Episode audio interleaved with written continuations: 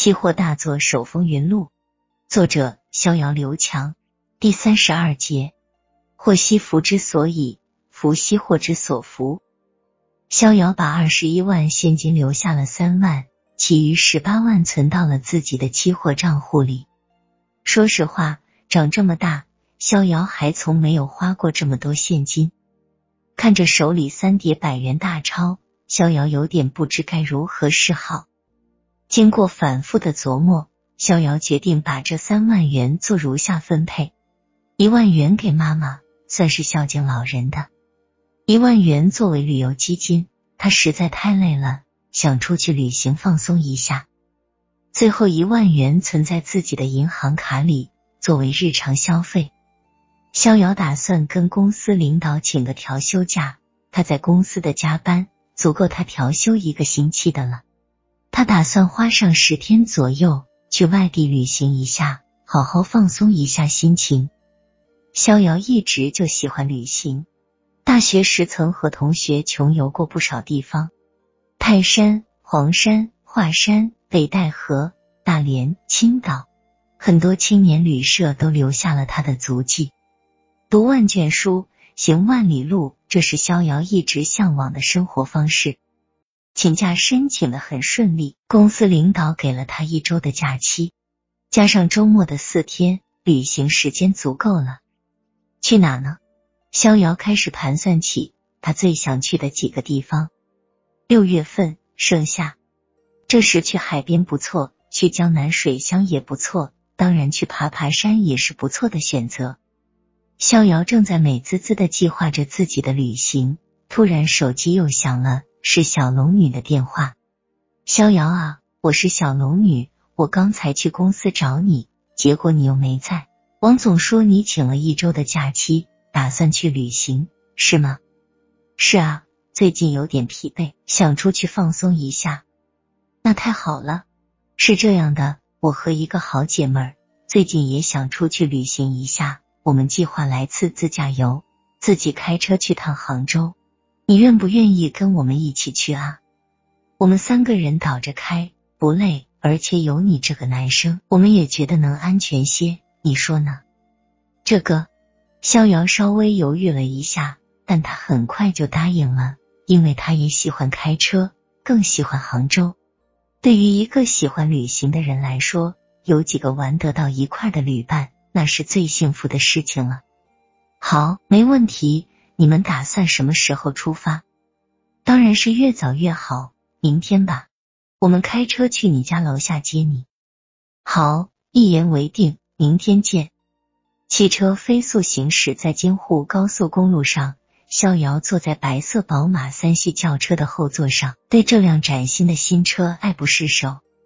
可以啊，小龙女，这么快就换车了？我最喜欢宝马了。这车的后轮驱动特别有驾驶乐趣，逍遥真是打心眼里喜欢这车，哈哈，这还得谢谢你啊！你帮我的账户赚了那么多钱，我得学会享受啊！我们女孩子没你们男人那么大野心，有钱不花，用了白搭。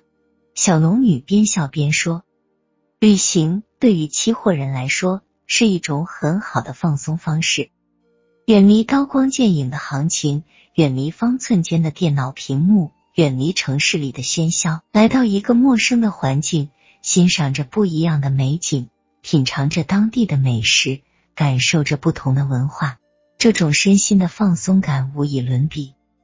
一路无话，逍遥、小龙女、李平三人驾车顺利抵达了杭州，入住了离西湖不远的黄龙饭店。六月的杭州，正如二八妙龄的江南美女。让人流连忘返。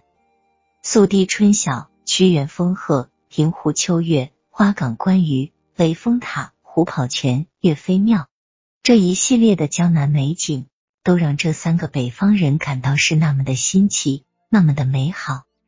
江南好，风景就曾谙。日出江花红胜火，春来江水绿如蓝。能不忆江南？江南忆，最忆是杭州。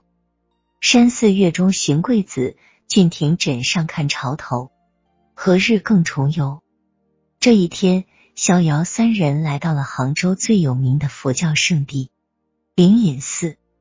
灵隐寺始建于东晋咸和元年，至今已有约一千七百年的历史，为杭州最早的名刹，也是中国佛教禅宗十大古刹之一。地处杭州西湖以西灵隐山路，背靠北高峰，面朝飞来峰，两峰斜峙，林木耸秀，深山古寺，云烟万状。相传灵隐寺的开山祖师为西印度僧人慧理和尚。他在东晋咸和初，由中原云游入浙，至武林，见有一峰而叹曰：“此乃中天竺国灵鹫山一小岭，不知何待飞来。佛在世日，多为仙灵所引，遂于峰前建寺，名曰灵隐。”逍遥本人并不信佛，他只是惊叹于佛教建筑的气势磅礴。但小龙女却是虔诚的佛教徒。他从天王殿一直拜到大雄宝殿、药王殿，嘴中还似乎念念有词。逍遥觉得有些好笑，但又不好意思笑出声来，只好远远的看着小龙女，一个一个的磕头，一个一个的烧香。